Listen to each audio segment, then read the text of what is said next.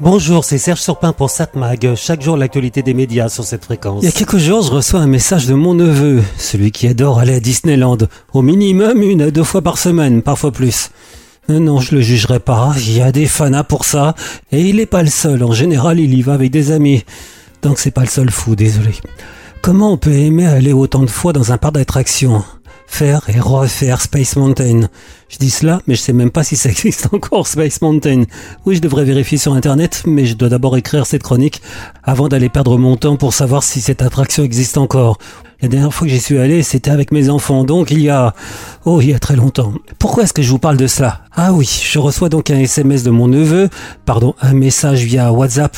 On a tant de méthodes pour recevoir un message aujourd'hui qu'on sait plus du tout par où il est passé. Euh, donc là, je crois que c'était WhatsApp. Donc ce message de mon neveu disait champagne. Et je lui demande pourquoi, parce que c'est pas vraiment le jour de mon anniversaire.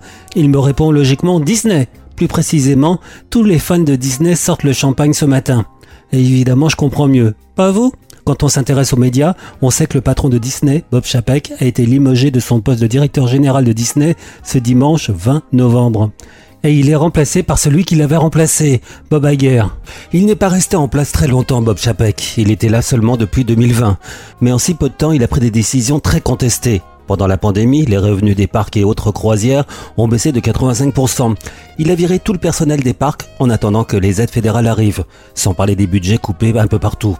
Il a fait déménager la branche Imagineering de Californie en Floride en ne donnant que trois mois de préavis au personnel.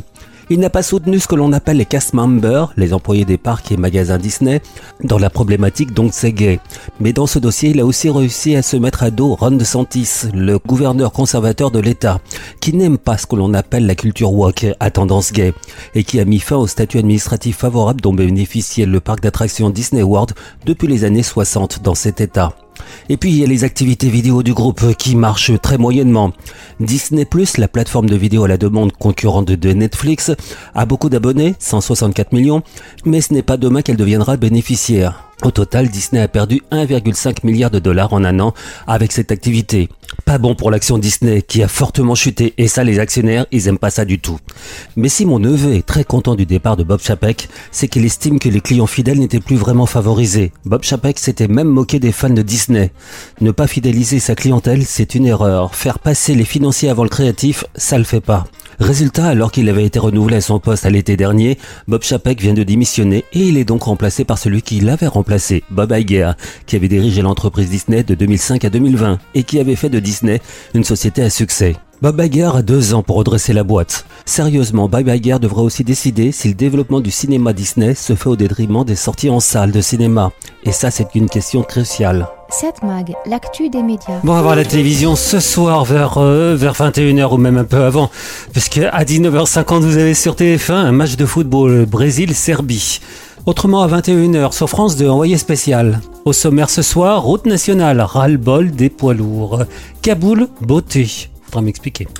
France 3, La Garçonne, une série policière. France 5, Le tombeau de Toutankhamon. Un mystère révélé. C'est un magazine, évidemment, ça peut être très intéressant. Toutankhamon, toujours fascinant. M6, une série, L'homme de nos vies. Arte, Le peuple des forêts, un magazine découverte. Mais j'aurais tendance à vous conseiller de regarder ce soir le Late d'Alain Chabat. Oui, ça passe assez tard, ça passe à 22h55, sinon plus tard. C'est, un late show à l'américaine, voilà, vraiment à l'américaine. Pour ceux qui connaissent ces late shows, ces programmes qui passent tard le soir, qui ont un énorme succès, souvent, on a essayé d'adapter ça en France, ça a rarement bien marché. Même les nuls ont essayé sur Canal+, euh, ça a marché un tout petit peu, euh, mais ça n'a pas duré. Justement, Alain Chabat propose le late sur TF1. Et là, vraiment, on retrouve les nuls, on retrouve tout l'humour euh, qui avait fait le succès des nuls. Et franchement, c'est un programme que je vous conseille de regarder. Alors oui, c'est tard, c'est à 22h55, mais vous pouvez retrouver tous les épisodes, il va y en avoir 10 cette saison, sur la plateforme MyTF1. Je vous le conseille parce que c'est désopilant. Rien que par exemple, le premier épisode où il reçoit Jean Dujardin. Franchement, euh, on se marre, euh, on, se, on rigole, on rigole. Et alors vous, un late show, alors carrément alors, un ouais, late show Ouais, ouais, ouais. C'est On bien, en fait ça. 10. Ah ouais, ouais. Ouais. On en fait pas 1000 non plus, quoi, mais on Non, en non. fait 10.